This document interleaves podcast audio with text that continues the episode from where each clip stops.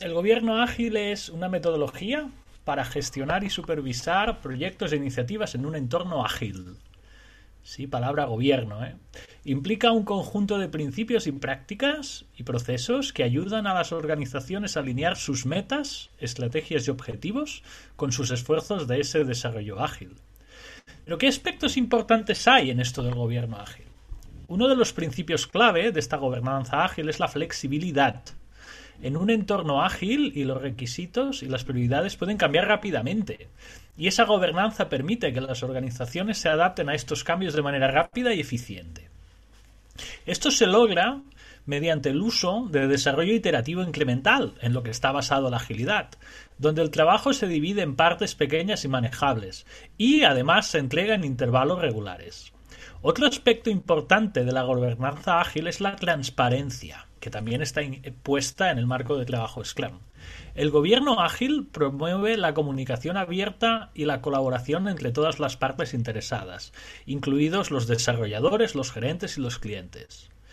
Esto ayuda a garantizar que todos estén en la misma página y que cualquier problema o inquietud se identifique y se aborde de manera oportuna y en el momento que toca.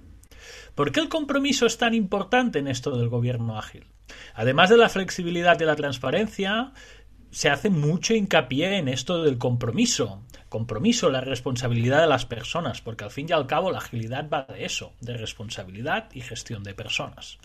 Esto se logra mediante el uso de métricas e indicadores de desempeño que permiten a las organizaciones realizar un seguimiento y un progreso de sus proyectos y a partir de ahí tomar decisiones basadas en datos empíricos que se generan en el momento del propio trabajo.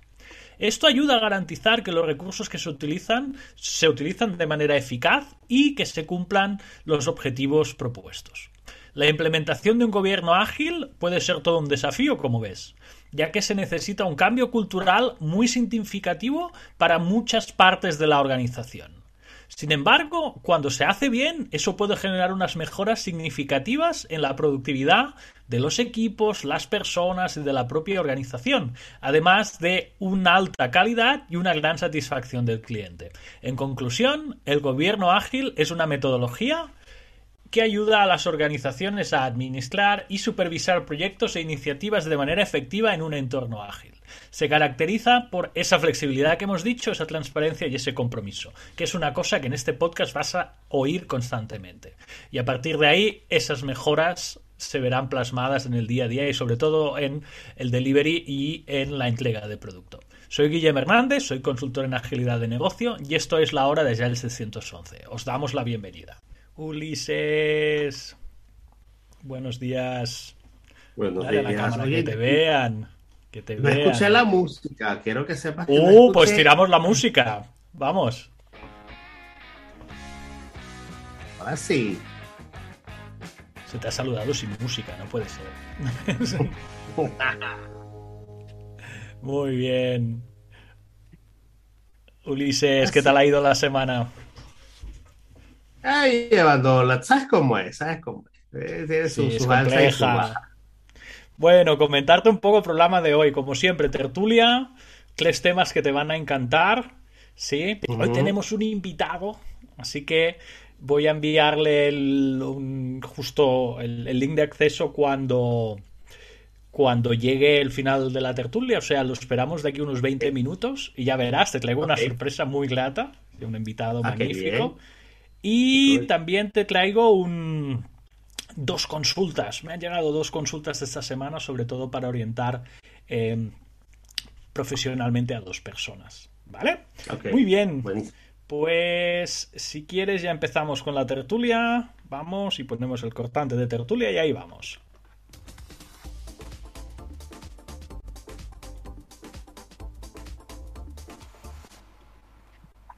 Perfecto. A ver, tengo un primer articulillo de tertulia que me gustaría sobre todo compartir contigo. Vale, sobre todo compartirlo contigo. Dame un segundito que me aposente todo. Y a partir de ahí vamos a compartir. Vale.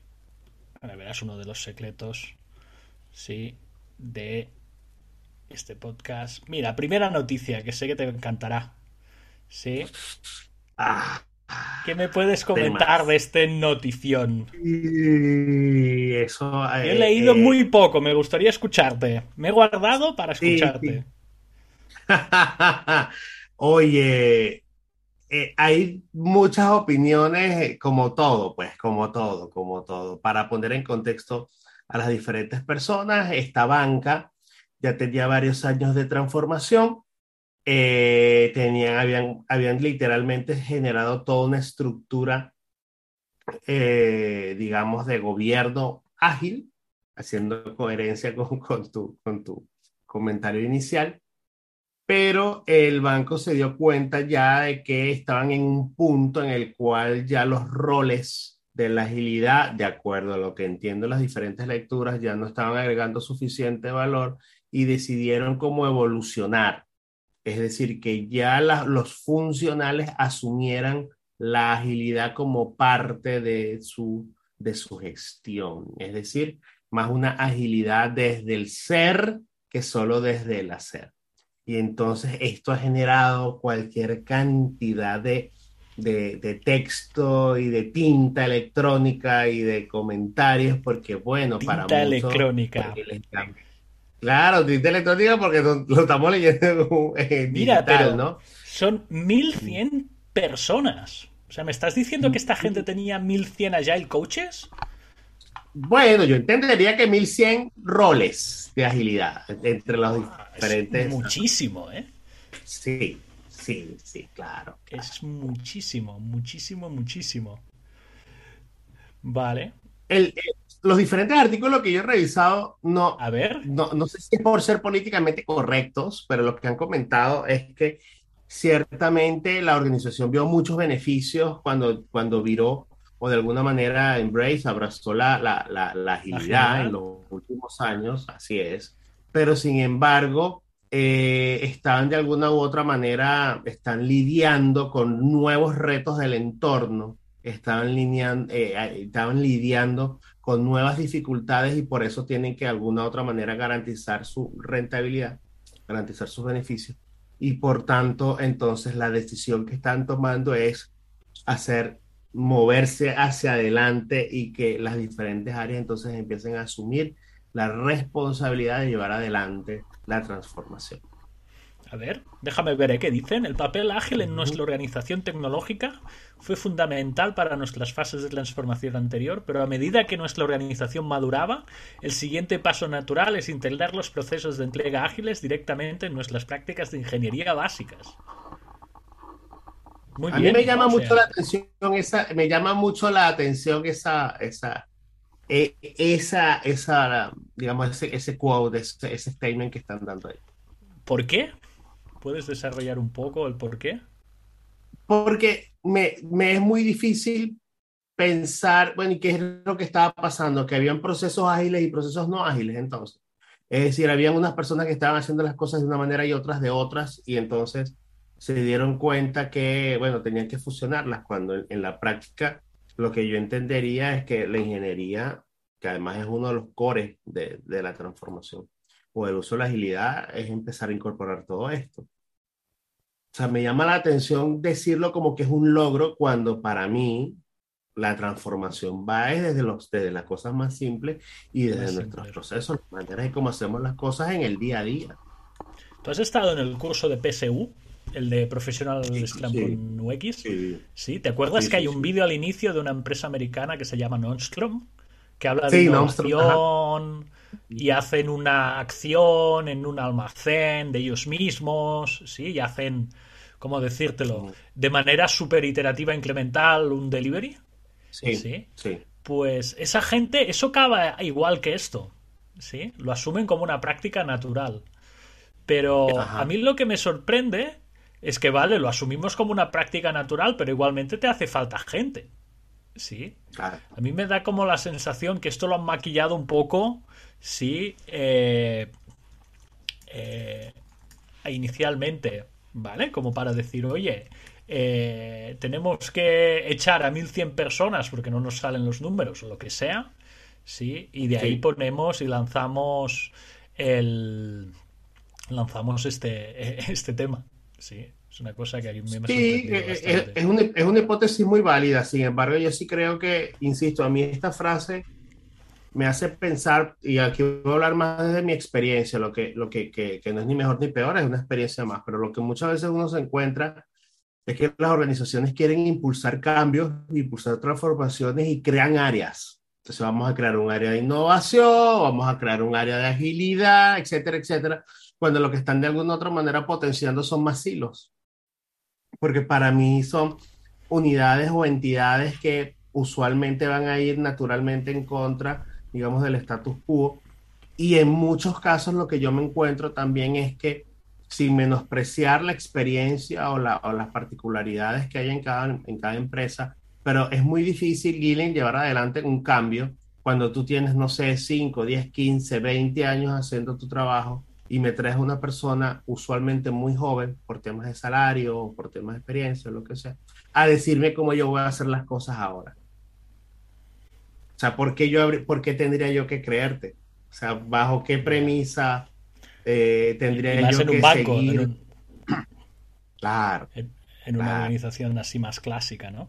Yo también leí por ahí, no sé, no sé si es el tema, ¿eh? Y no sé si lo comenta el artículo, que os pondremos en las notas del capítulo, si es tema de que estaban trabajando con Safe o no. Mm. ¿Tú crees que es un tema de que están trabajando con Safe o no? Yo creo, yo creo, eh, la conclusión que yo saco, ojo, pero no tengo pruebas, pero tampoco tengo dudas.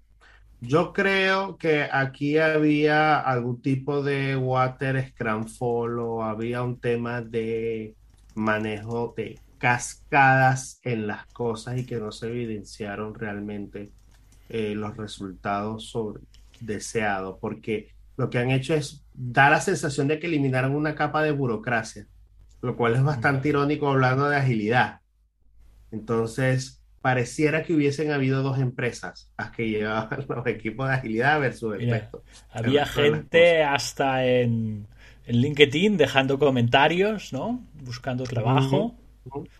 sí. nunca imaginé recibir la llamada mientras estaba de baja de maternidad. Bueno, aquí ves, se están ah, lidiando una serie, una serie de temas, ¿no? Líder del programa ágil. Yo cuando ya veo líder del programa ágil ya hay cosas que me empiezan a, resbalar un poco, ¿sabes? Hay cosas que me cuesta que, que, encajen. ¿Vale? Sí. Los del chat hoy están bastante callados, Ulises. No sé si. Ah, bueno, poco a poco. Están escuchando. Poco a poco, a ver, a ver si despiertan, que a lo mejor es temprano para algunos de ellos. Vale, tengo otro artículo. Dime que, que insisto, creo que, que, el aprendizaje que nos podemos llevar de acá es que no es hacer agilidad para ser ágiles, es hacer agilidad para entregar valor de negocio, es entregar valor, es realmente que se entienda el resultado. O sea, eh, yo creo que por ahí es un aprendizaje que, que, podemos tener de esta situación. Muy bien, bueno, pues bastante, este artículo lleva pues bastante detalle, ¿no? De bastantes comentarios. Tengo otro artículo que este creo que te va a gustar más. ¿Sí? Es de una persona que yo sé que sigues, que es Nigel. Nigel. Ah, está el apellido por aquí. Nigel Zurlo. Nigel Zurlo. Uf. Y ¿qué me comentas de este? ¿Cómo Scrum rescató a Toyota? Sí, un programa de Toyota. Toyota, el, para quien no sepa quién es Toyota a estas alturas, es un fabricante, bueno, el, fabricante, primer fabricante mundial de automóvil, ¿no? ¿Qué me dirías?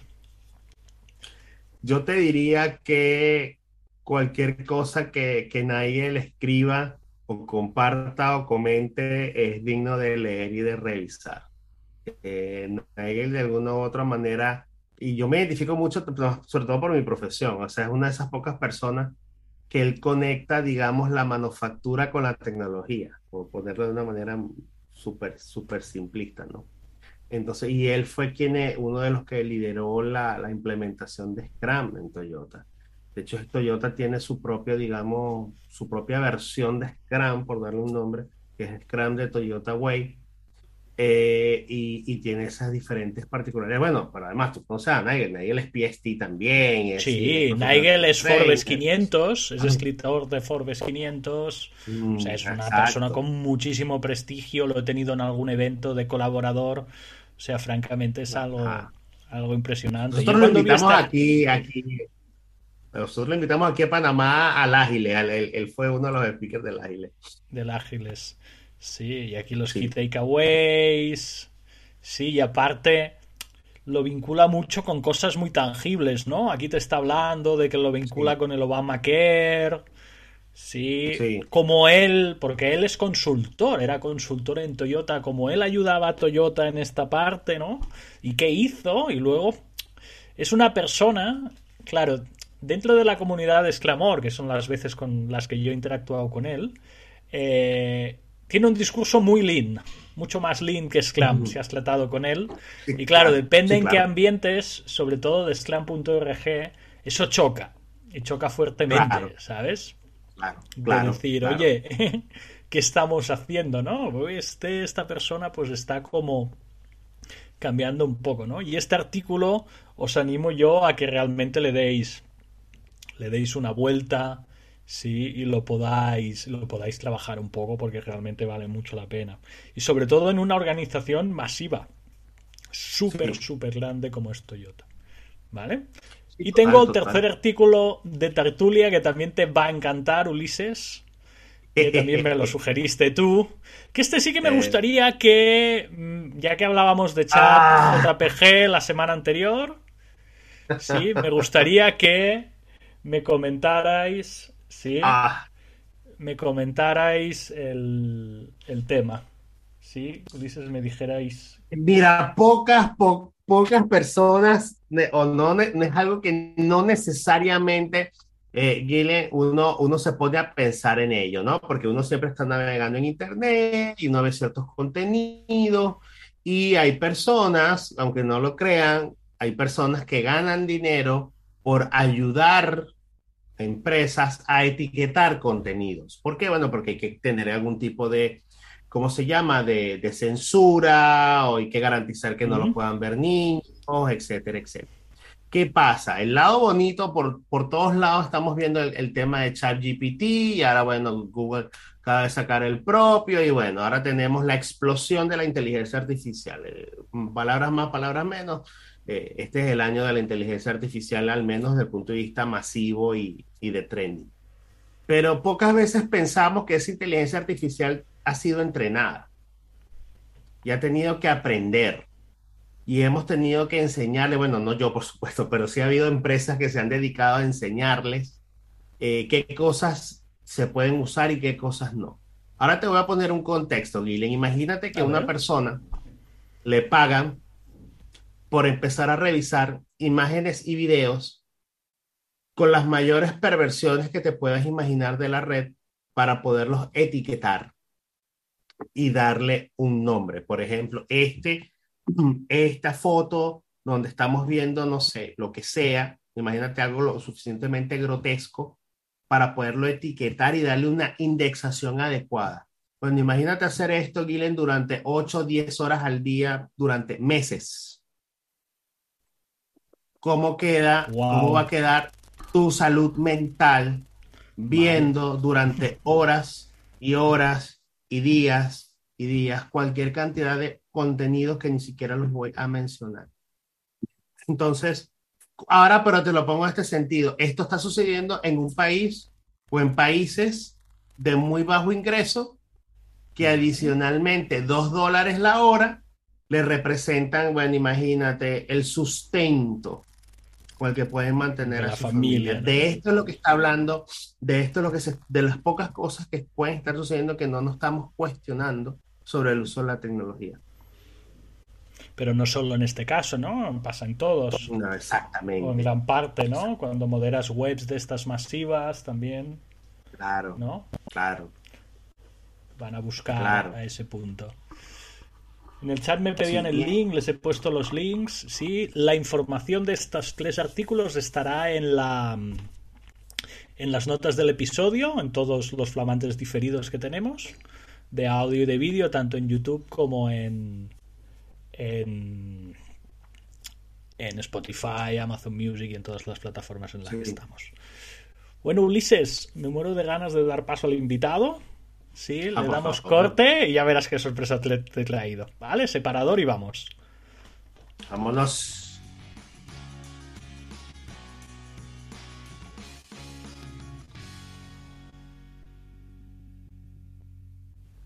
Perfecto, pues dejo de compartir. Sí, y tenemos con nosotros, sí, a Miguel Alejandro Guerra, sí, que es nuestro primer invitado de la historia del podcast. Sí, ¿nos escuchas bien, Miguel Alejandro? ¿Puedes hablar con nosotros? Sí, ¿no? Es que vamos dos minutos antes, Ulises. Te pongo un poco en contexto. Sí, espera que se lo digo. Te pongo un poco en contexto. Miguel Alejandro era un estudiante. Bueno, es un estudiante aún. Sí, porque se me ha apuntado a un par de cursos más. Sí. Eh, que vino. Ya puedes entrar. Sí, que se presentó a mi último PSM del año. Sí, yo cada año tengo un, Espera que se lo digo por aquí también. Puedes conectar micro y hablarnos. Vale. Sí. Y... Em, ahora no está. Espérate. Un momentito, Ulises. Eh, ahora sí. Vale. Pues muy bien, ahora cuando se... Porque hemos dado un poco, os pongo en contexto. Un estudiante, ¿sí? Eh, bueno, que se empieza y aterriza en un PSM de los nuestros, y un PSM es un Professional Scrum Master, ¿vale? Y empiezo a dar el curso, ¿sí? Bueno, yo previamente ya sabes que les damos contenido a los estudiantes, ¿sí? Les damos contenido tanto previo como... Eh, sí, durante el curso y posterior, bueno, el contenido previo, eh, les llega todo lo, que tenemos, ¿sí? les llega toda la parte de, de, bueno, de contenido previo que tienen que ir trabajando y todo lo que ofrecemos, ¿vale? Y el día que empieza el curso, empezamos el curso y veo que eh, Miguel Alejandro me levanta la mano y me comenta de... Eh, yo no lo sabía, ¿eh? no me lo había dicho previamente, sí me comenta de que eh, sí va a ser un curso muy intensivo en imágenes. Mira, ahora veo que está aquí. Uh, estoy poniendo un poco en contexto. Mira, Alejandro, ¿nos escuchas ya? Sí, creo que tienes el micro deshabilitado ahora mismo. Bueno. Ah, perfecto, ya te Listo. entre nosotros. Los escucho, ¿qué tal? No, no podía quitar el mute, por eso tuve que entrar y salir nuevamente. Perfecto. Le he llegado al momento Estás en el perfecto momento porque le estaba a punto de explicar el momento en que levantaste la mano en el curso, cuando iniciamos el PSM, sí, y me comentaste, nosotros usamos Miro como herramienta, sí, y somos muy extensivos en imágenes, en visualización, y Miguel Alejandro me comentó de que eres una persona evidente. Y a partir de aquí ya te cedo la palabra, ya he puesto a Ulises en... en... Uy, ya ha saltado de la llamada pues eso, me comentó que era uh, invidente, que por favor me em, extendiera en la explicación de storytelling. Claro. Sí. Pero claro, para mi sorpresa, eh, no me avisó previamente. ¿Sabes? Mm. Y claro, yo me lo encontré. Mm. Y fue, fue un reto en el momento de, claro, ¿qué haces ahora, no? Porque está todo el curso pensado en Miro absolutamente todo como lo hacemos. Bueno, eh, lo hizo. hizo entero, hizo el curso completamente entero con nosotros. Es más, em, eh, hizo el, el, el, examen. Sí, porque no solo fue el Miró, sino que tuviéramos también el problema, el problema del Kahoot. Tuvimos dos problemas aquí grandes porque tanto Kahoot como Miro son muy, muy, muy potentes en, en, ¿cómo se dice? En imagen. ¿Sí? De hecho, me gustaría ver si, si puede retomar la conexión, porque estamos teniendo algunos problemas de conexión. Si podemos, eh, bueno, que nos explique su lado, ¿no? Estoy explicando un poco el mío. Sí, a ver si nos explica su, su lado, ¿no? Porque es Project Manager. Sí, me gustaría saber, a ver si se puede conectar y podemos podemos tener esa charla. Vale, ahora veo que se está reconectando. Vale, a ver si se puede habilitar micro y se puede habilitar. Problemas técnicos del directo, Ulises. es normal, es parte, es parte del, Es parte del, del tema. De que lo estamos haciendo acá, vinimos a jugar. Vinimos a jugar. Sí, no ah, sé si los del chat quieren comentar algo. Vale. A ver si Miguel Alejandro puede. Mira, ya veo que habilita vídeo. Vale. ¿Y estás muteado aún, Miguel Alejandro? A ver si puedes desmutearte.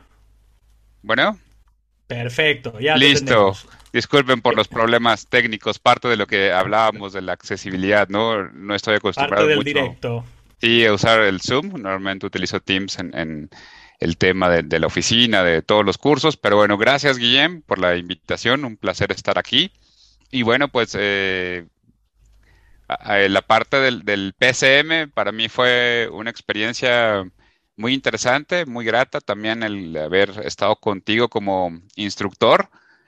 Eh, fue muy interesante el nivel de accesibilidad que, que se manejó prácticamente en vivo, ¿no? Porque no, no había yo comentado, la verdad, tenía la intención de mandarte un correo con, con estas especificaciones de que era una persona ciega, con, un poco de anticipación, por si habría que adaptar algún material, habría que hacer algunas modificaciones, pero a veces el mismo curso del trabajo nos impide, nos atropella el tiempo.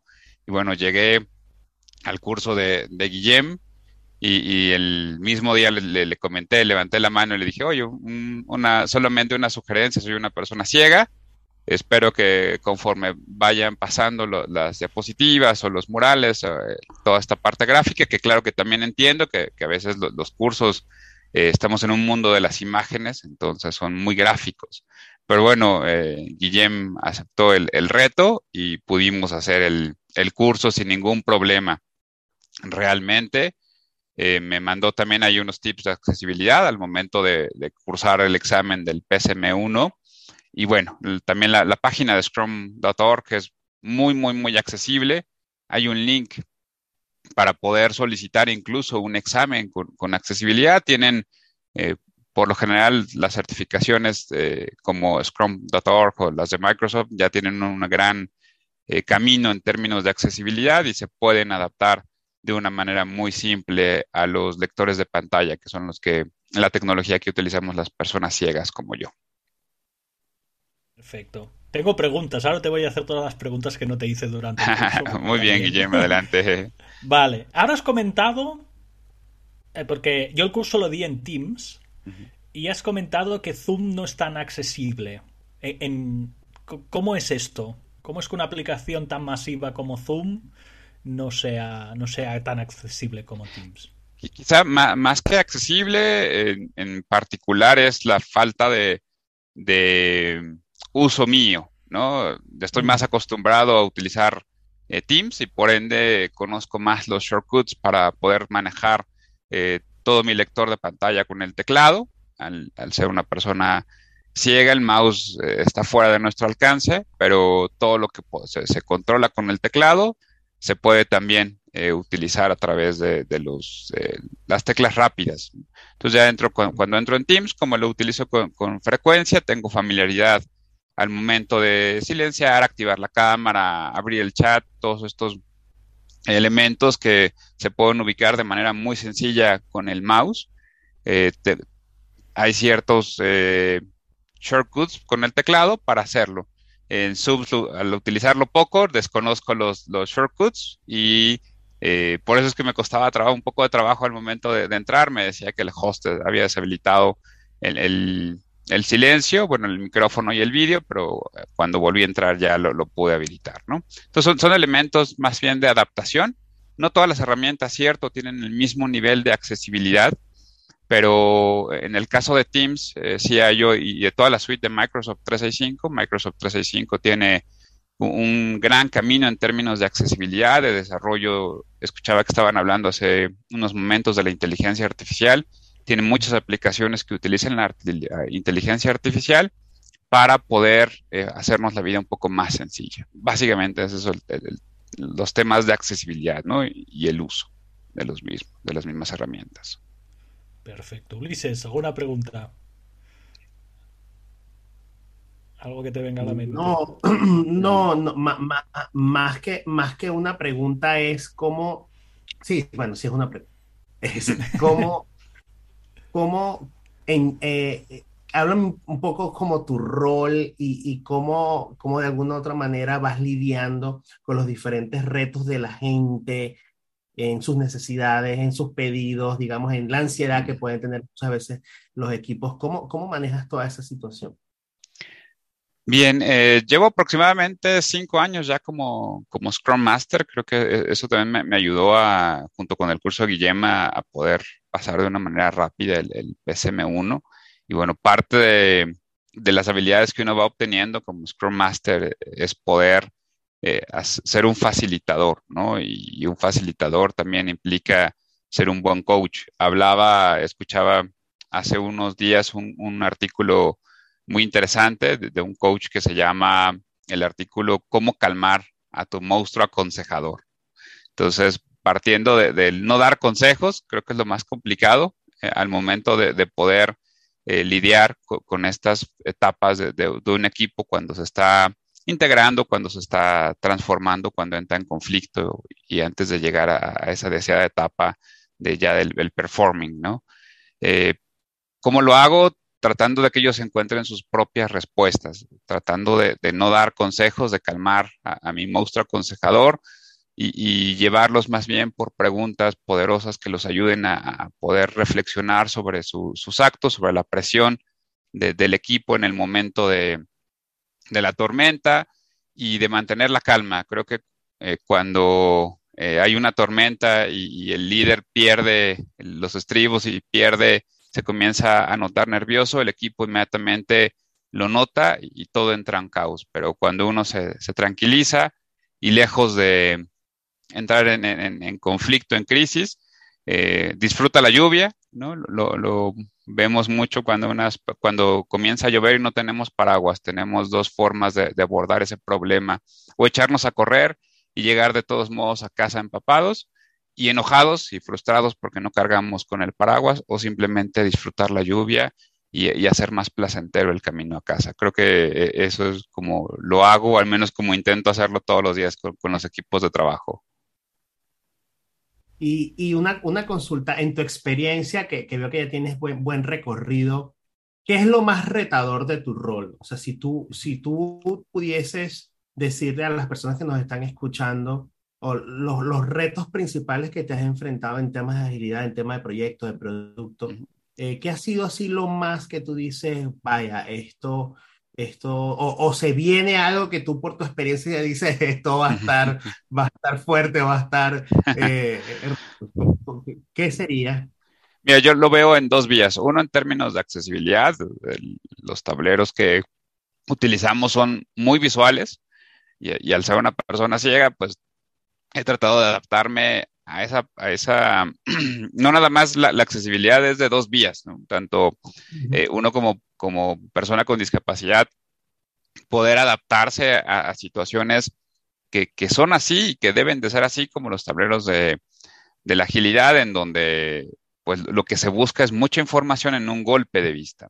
Entonces yo también trato de adaptarme a esas situaciones. Creo que en términos de accesibilidad ese ha sido un gran reto, el poder darle la vuelta a herramientas tan visuales como Mural, como Miro, en donde entiendo que así son, que son, e, ese es su uso principal, el, dar una gran cantidad de información con un pequeño golpe de vista.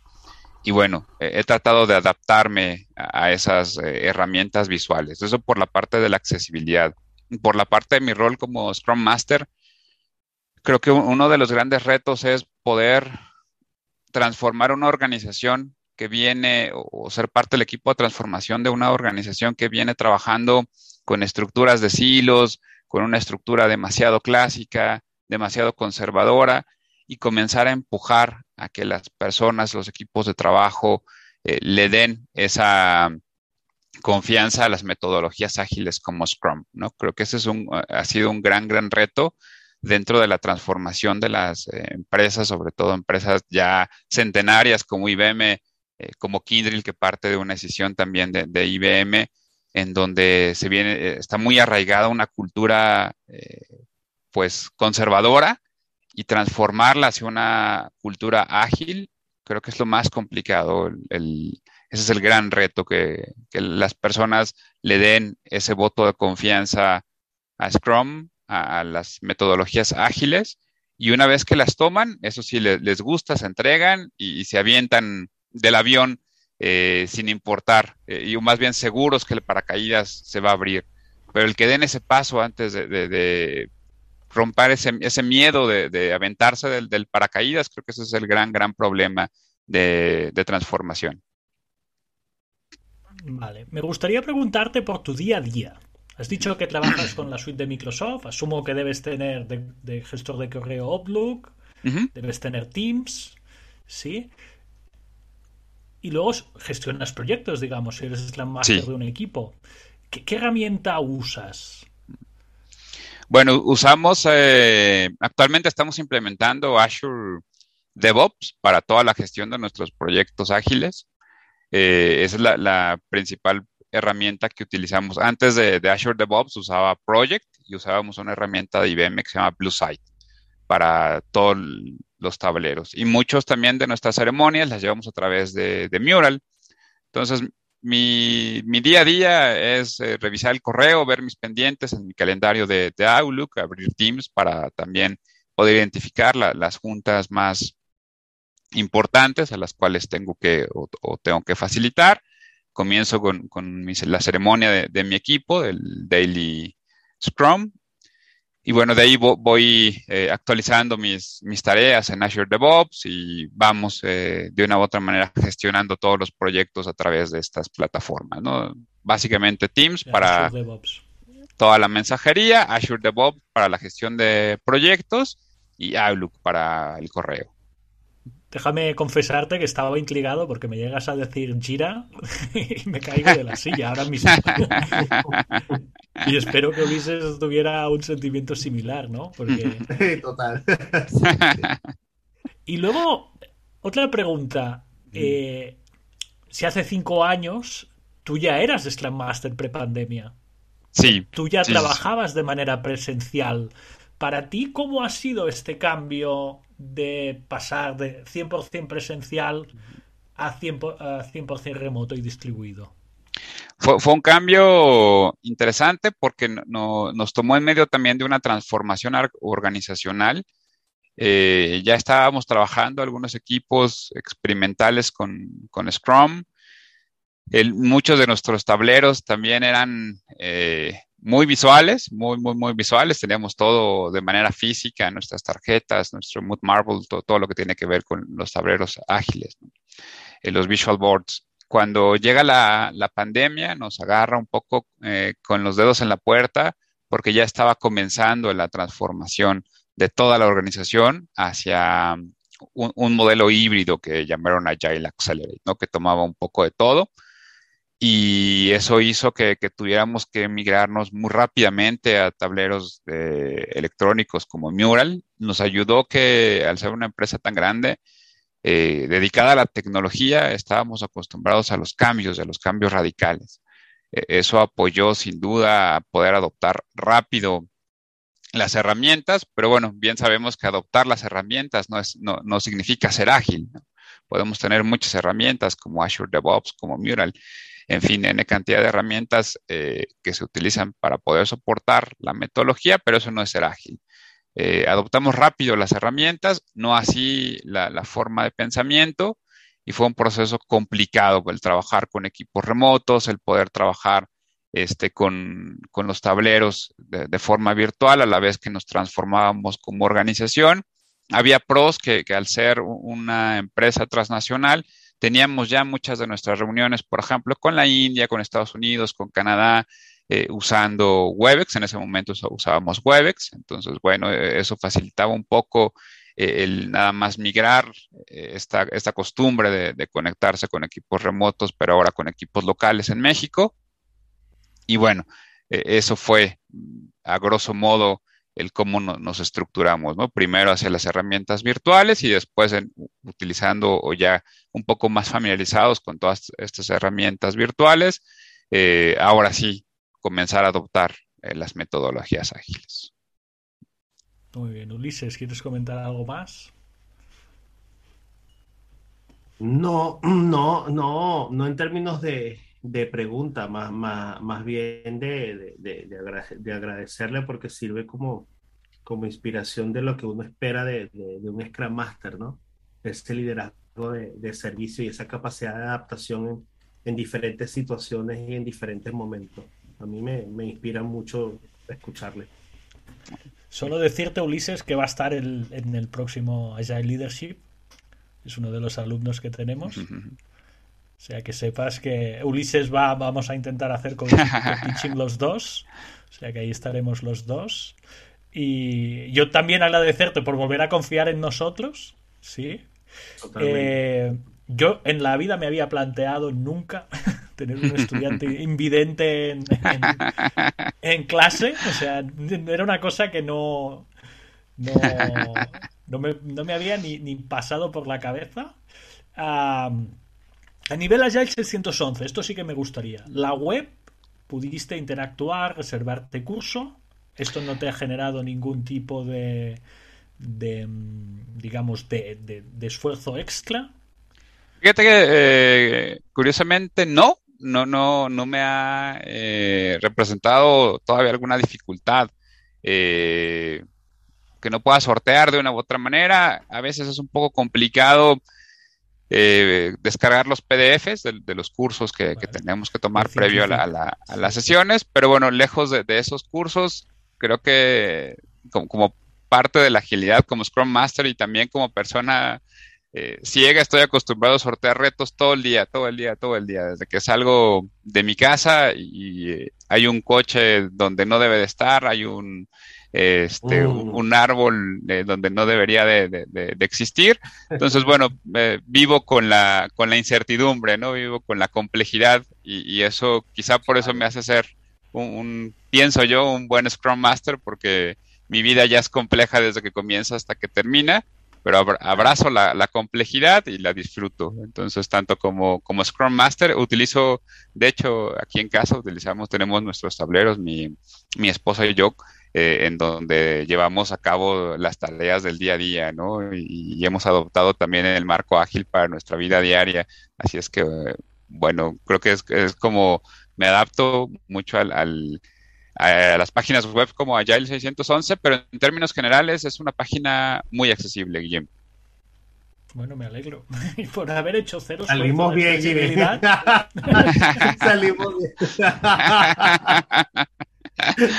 no, pero lo que comentas es otra plataforma, que es Thinkific, que ahí hay vídeos con, audio, pero con potente tema gráfico.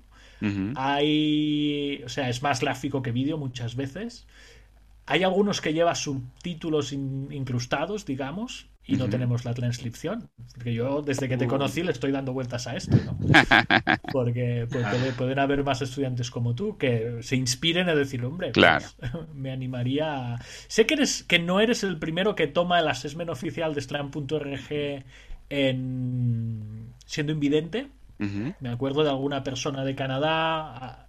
Sé del seguro una persona en India, porque está el vídeo en la web. Y, y aparte, Slam.org también tiene un, un PST, o sea, un trainer que tiene una discapacidad, no de visión, sino de, movilidad. Y el tema de accesibilidad es un tema que está bastante. O sea, Slam.org ha hecho muchos más esfuerzos que nosotros en este tema. ¿Vale? Pero bueno, me, me alegro que te fuera tan fácil, bueno, hasta a punto de repetir curso, ¿no? Sí, sí, sí, creo que, creo que compartimos eso eh, como Scrum Master, ¿no? Abrazar la complejidad y, y, el gracias por aceptar el, reto, lo, aprecio cuando también las personas en conjunto como ustedes eh, pueden trabajar para que no nada más sea yo, sino vengan muchos detrás y, se pueda hacer eh, este marco de, accesibilidad para los cursos venideros, ¿no? Así es que gracias por la invitación a ambos, una charla bastante, bastante agradable y lo que yo pueda ayudarlos con muchísimo gusto también cuenten conmigo, claro que sí. Perfecto, pues muchas gracias por ser el primer invitado de nuestro podcast. Gracias a ustedes. Es el tercer episodio. Sí, no sé, Ulises, si quieres comentarle algo para ya acabar de cerrar esta parte. No, darle las gracias. ¿Qué más le voy a decir? Gracias, gracias, gracias por su paciencia, por su tiempo, por el esfuerzo, por todo. Imagínate, me encanta, me encanta conocerte. Sí, porque el, gracias, Ulises. día, pues lo vas a tener el día 11 y 12 ¿eh? en el curso de Agile Así es. Nos vemos por allá, Guillermo. Ulises, un gusto también conocerte. Gracias por la invitación a ambos. Igualmente. Muchísimas Hasta luego. Un abrazo enorme. Nos vemos. Bye.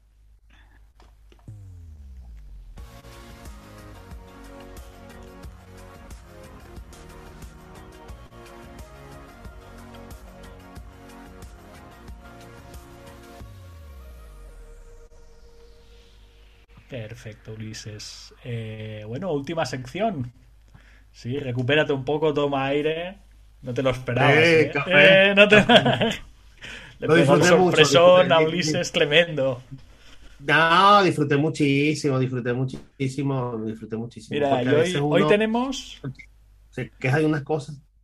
Uno sí, se, bueno, se quejaba de cualquier... O sea, si no llegas a saber que es una persona invidente, dices un Scrum Master más. Literal. Vale, ya que estamos hoy aconsejando a personas, te he comentado ¿Estamos que aconsejando a personas, Gile? ¿Estamos aconsejando? Sí. Ah, ahora empezaremos, sí. Mira, ah. el espacio de consultoría. Te leo los dos mensajes que han llegado esta semana. Lanza, a ver. Mira, en el chat uno se va a su daily. Mucha suerte en la daily. Mucha suerte en la daily. Nosotros aguantaremos, aún nos queda un poco más de sección. Mira, comentarte, espacio consultoría. Primer correo que me ha llegado esta semana, me han llegado dos correos casi de lo mismo. Mira, acabo de sacarme una certificación de Scrum Master, llevo en administración de sistemas más de 15 años. Después de coordinar y gestionar proyectos, estoy intentando orientarme profesionalmente hacia las metodologías ágiles, en algunos trabajos he tenido ocasión de aplicar el marco ágil, pero necesito más prácticas y más contactos con el universo ágil, ¿vale? Conferencias, talleres, etcétera. Cualquier información al respecto os estaría muy agradecido. O sea, esta persona nos pregunta, bueno, se llama Celco Yelaska. Celco Yelaska nos ha escrito. ¿Qué país? No sé, hablaba español perfecto.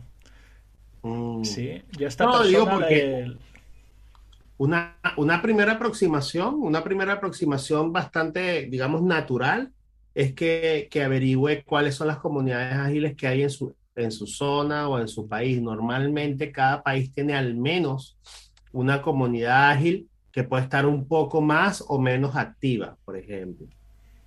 Entonces, dependiendo de ello, eso es un excelente sitio para compartir, para aprender, para organizar cosas, para poner en práctica y de alguna u otra manera conectarse con diferentes gente relacionada a la agilidad. Por poner un ejemplo, recientemente, hace un poco más de, una, es reciente, la comunidad de Ágiles Costa Rica tuvo su, su actividad, el, el Ágiles Latam de este año es en Perú, Colombia es sumamente activo, Panamá tiene una comunidad un poquito, este año está un poquito más, más, más, digamos, con menos cosas, pero, pero sí sé que las chicas de, de, de Women in Naya están bastante activas, es decir, hay que buscar... Eh, y en España... Es una vía natural. Está la CAS en España, si le interesa, la conferencia de Spain, se da más o menos a final de año. Sí, final de año estamos hablando octubre, noviembre. Sí, aparte la gente de Agile Spain hace un Open Space que lo llaman el, el, AOS, Agile Open Space, y luego hacen el PIC Agile Open Space. O sea, creo que ahora están mm. manteniendo tres eventos anuales de, de, manera, de manera estable. Eh, mm. En Marlit hay una comunidad de producto y de product management muy activa en Barcelona hay un grupo que se llama Jail Barcelona, sí, también muy activo, que ahora están pues repescando charlas de la CAS y todo eso. Eh, y bueno, online puedes encontrar muchísimas cosas, pero claro, hay tantas fuentes que te tienes que fiar. Depende si habla inglés o no, Celco. Claro. Si habla inglés, eh, yo normalmente me inspiro mucho en mis colegas PSTs, ¿sí? los colegas de Scrum.org, no sé, Gunther Verheyen, Nigel, que era la persona que hemos, que hemos tenido hoy en el, en el artículo. Em, me gusta bastante. Sí, el problema es que no habla español, no sé, lo podríamos hacer en inglés y que explique. Bueno, pero lo hacemos diferido, tenemos la conversa con él y después le colocamos los subtítulos. Ah, vale, esto podría ser una opción. Claro. Esta podría ser una buena idea. El... Y me gusta, a mí me gusta bastante el podcast de Agile for Humans. De, mm, de Todd y Ryan. Sí, lo que pasa es que es como un formato distinto al nuestro, ¿no? Es un tema corto, 12-14 ah, minutos y, claro. y, venga, y ya lo tienen. ¿sí? Eh, hay, por lo menos que yo conozca, de la CAS hay muchísimo contenido online. Si pones CAS 2022, por ejemplo, te van a salir las charlas de este tema. Eh, yo también eh, ayudo en el evento de Scrum Day Barcelona, que lo hacemos online. Puedes encontrar la edición de 2020, 21 y 22, con muy buen contenido en español y en inglés. ¿Sí? y no sé qué más podría decirle por conferencias. ¿Qué más nos pide? Eh, talleres. Vale, mira, te voy a vincular los talleres con la otra persona que tengo. ¿Sí? Que esta persona se llama Bárbara González. Me ha escrito como ocho correos iguales. No sé si ha sido problema de nuestra web o qué, ¿vale? Pero el correo decía lo siguiente. Escribo para tener orientación y poder dar los primeros pasos de aprendizaje en las metodologías ágiles. O sea, esta es una persona que inicia totalmente, Ulises. ¿Cuál debo tomar primero para iniciar? ¿El APS como fundamento? ¿Y si inicio con el PSM1? ¿Es posible que cubra la información del APS? Y respecto a la certificación, si inicio con el PSM, ¿sería capaz de aprobar la certificación o requiero el APS más el PSM. Gracias. Esta es más una cosa de Scrum.org. A ver, esta cosa clásica. ¿sí? Eh, en Scrum.org existen dos cursos iniciales de Scrum, que es el APS, el Applying Professional Scrum, que es el que comenta Bárbara, y el PSM, el Professional Scrum Master. Eh, clásicamente, estos dos exámenes se traen al mismo examen. O sea, perdona. Estos dos exámenes te preparan para el mismo assessment, que es el assessment del PSM1. ¿Sí?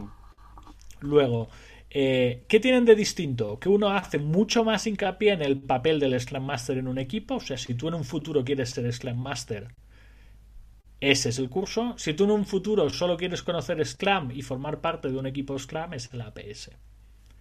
¿Sí? Sería un poco la respuesta a este. Pero me encanta la pregunta. Es una persona que se ha tomado el tiempo de investigar. Sí, y aparte de ir a buena fuente, ¿no? Sí, total, total. Te está preguntando por qué es clan.org. ¿Sí? Que eso también es una cosa que podríamos contestar. ¿sí? Scrum.org nace de una escisión de Scrum Alliance. Porque la guía Scrum la escriben dos personas, que es Ken Schwaber, que es el fundador de Scrum.org, y Jeff Sutherland, que es la persona que estaba en Scrum Alliance y ahora está en Scrum Inc. ¿sí? Se desvinculó también de Scrum Alliance. Y luego son las dos personas, o sea, tanto Scrum Inc., Scrum Alliance y Scrum Org son organizaciones, digamos, que emanan directamente de la fuente del saber de esto que es Scrum, ¿sí? Que es la, la guía. O sea, si yo tuviera que tomar un curso de Scrum de cero, solo miraría Scrum Alliance, Scrum Inc. o Scrum.org. Sí. Si investigas un poco más, verás que en Scrum Alliance los trainers se hacen el contenido ellos mismos y en cambio en Scrum.org hay un grupo de personas que mantiene el material y cualquier trainer de Scrum.org te puede dar, sí, te puede dar el, contenido, ¿vale? Con distintos estilos, sí, pero que normalmente es, es así. ¿Qué le recomendarías tú, Ulises, a las dos personas, a Celco y a, Bárbara? creo que creo que la recomendación que yo le daría es que se siga manteniendo así de investigadora o de investigador en, en por qué certificarse y con quién certificarse. Eso yo creo que es lo más valioso. De hecho, me encanta porque, porque uno, uno ve todo lo contrario. Uno ve todo lo contrario. Uno ve un despliegue de gente publicando certificaciones a diestra y siniestra, con lo cual hay una pérdida como de valor y, que, y tú realmente te preguntas si de verdad eso tiene algún sentido. Pero yo creería, yo creería que cualquiera de los dos le va, le va a agregar mucho valor. Normalmente, voy a hablar desde afuera, o a pesar de que soy PST, pero hablo más de una vista comercial. Creería que el PCM es más fácil de tomar porque tiene ofertas más, más frecuentes, porque usualmente las personas están entrando por, por, como Scrum Master. Sin embargo, en cualquiera de los dos, creo que va a tener una, una muy buena, una muy buena, digamos, calidad de contenido. No, independientemente de que lo tome con nosotros o, con cualquier trainer con otra persona, exacto. Con cualquier trainer de Scrum oficial vas a tener la garantía, digamos, de la calidad en términos de la experiencia y del proceso, porque, porque algún día tenemos que hablar de eso, Guilherme. Eso, eso sería un buen proceso de qué? De cómo ser trainer y por qué certificarse. Yo creo que ese es un, buen, tema. ¿Y por qué certificarse? Sí, ¿por, qué ¿por qué ser trainer de Scrum.org? ¿O por qué ser trainer en, de Scrum? Ajá. ¿Por qué ser trainer de Scrum? O sea, ¿por qué enseñar Scrum? Eso, me encanta. Eso me encanta. Pues pero, pero creo que la respuesta para ella es esa. La respuesta para ella es esa. Eh, igual, valga la acotación, desde la, desde la misma, digamos, génesis o, principios de Scrum, que por eso yo estoy vinculado con ellos, tú puedes tomar el examen sin el curso. Y por certificaciones en, en eh, digamos, por, por simuladores y, y si es pasar por tener el certificado, tienes, bueno, a diestra y siniestra. Ahora, si lo que realmente quieres es aprender, compartir y lograr una visión diferente del asunto, bueno, capacítate en cualquier auto. Sí, es un poco eso. Decirle eso, lo que voy a hacer es le voy a empaquetar este clip Ulises y se lo voy a contestar en el correo. Tanto a Celco como. Hey, hey, ah, hombre, por eso esperaba ese momento. Compártele tu artículo tu artículo, el de los 10 días. El de los 10 días. El de los 10 días también. Ah, eso es interesante. Mira, lo voy a poner en las notas. Déjamelo añadir a las mm. notas de capítulo. Sí, sí, sí. que las tengo aquí abajo. Sí. Eh, artículo 10 días. Vale, le voy a poner artículo 10 días. 10 días. Vale, me lo apunto para ahora cuando haga y haga los episodios, los clips y todo lo inicial que tengo que hacer hoy para el fin de semana pues que lo tengamos. ¿Vale? No sé si quieres añadir algo más, Ulises, porque ya a la hora estamos, se nos está acabando el time box. No, que nos sigan que se, nos sigan escribiendo, que se mantengan conectados con toda confianza, escríbanos, llámenos, estamos muy pendientes de toda su retroalimentación, de su feedback. Nosotros hacemos esto con mucho cariño, además lo pasamos súper bien, súper, súper bien. A mí me encanta compartir con Guilen y estamos a la orden, gente. Mira, seguimos a la misma hora. Sí, eh, noticia logística de los episodios, ¿eh? Seguimos el directo a la misma hora, que son las 3 hora de Barcelona, las 2 UTC. Ulises, creo que son tus 9 cuando empieza el episodio en Panamá. Ajá, sí. Vale. o sea, 9 hora de Panamá, 8 hora México. Sí y todos los otros países a los cuales podemos entrar el directo. El directo siempre va a ser en Twitch. Déjame ver cuántos followers tenemos para saber cómo de cerca o de lejos estamos de ser persistentes en Twitch. 31. Hemos crecido. Seremos persistentes cuando tengamos 50. Luego ahora cuando cerremos el stream voy a empezar a ver las métricas del stream y ya te enviaré algún mensaje y te iré diciendo tenemos que ir por aquí o para allá. ¿Vale? Em, ¿Qué más? Los flamantes diferidos que salen de este, de este podcast están en Spotify, Apple Podcast, Google Podcast y Amazon Music. Y la plataforma que usamos, Acast, nos ha puesto en otras plataformas de las millones de podcasts que hay. O sea, nos vais a encontrar en Evox y en todas las que veáis. ¿sí? ¿Y qué más tenemos? También la programación está en Twitch. Nosotros en Twitch es donde vamos a subir los streams que tengamos. Sí, ya están todos programados. El que es regular. Si hay algún stream especial, os lo vamos a hacer llegar, ya sea por redes sociales o nuestra newsletter, que ahora os voy a poner también. Mira, otra cosa para añadir a las de esto de episodio. Sí, em, eh, la newsletter. Landing para la newsletter. ¿Vale? Que en la newsletter tenéis el artículo que hacemos de editorial en exclusiva por adelantado este domingo saldrá la editorial que haremos el viernes que viene. Sí, que os voy a adelantar que de qué he hablado esta semana. Ahora sí me habéis matado, dame un segundín. He hablado de. Eh, ah, sí, Ulises, temas Cleya. Story Points y Velocity. O sea que prepárate que ¡Oh! para el viernes que viene. Me vienes descansado porque. Hay mucho que decir allí. Diría que es 5 de febrero, ¿no? Perdón, 3 de febrero. ¿Lo estoy diciendo bien? Sí, 3 de febrero vamos a hablar y vamos a centrar el episodio de em, Story Points y Velocity. Sí. Mucho que decir allí. mucho que decir. mucho que decir y el punto de vista de Slam.org y nuestro, sí, desde el 611. Y también deciros que eh, eh, tenemos dos cursos que vienen ya. Mañana tenemos un PAL-EBM, ¿sí? Bien. Un profesional con, consolidado, solo el día de mañana. Aún queda algún ticket por si alguien del directo se anima a ir, ¿sí? Eh, el día 11 y 12 ya lo hemos adelantado y va a estar con nosotros el invitado que hemos tenido hoy, Miguel Alejandro, en un curso de Professional Agile Leadership, donde vamos a estar los dos, Ulises, ¿sí? Correcto. todo el tiempo, pero parte del tiempo coincidiremos, ¿sí? Y eh, deciros también de la escaleta que no me deje nada, ¿sí? el feedback por WhatsApp, ¿sí? El número de WhatsApp 34 93 73 72 834. Nos encantaría Sí, también están las notas del episodio, el número de WhatsApp. Nos encantaría, correos ya recibimos, cosa que nos encanta.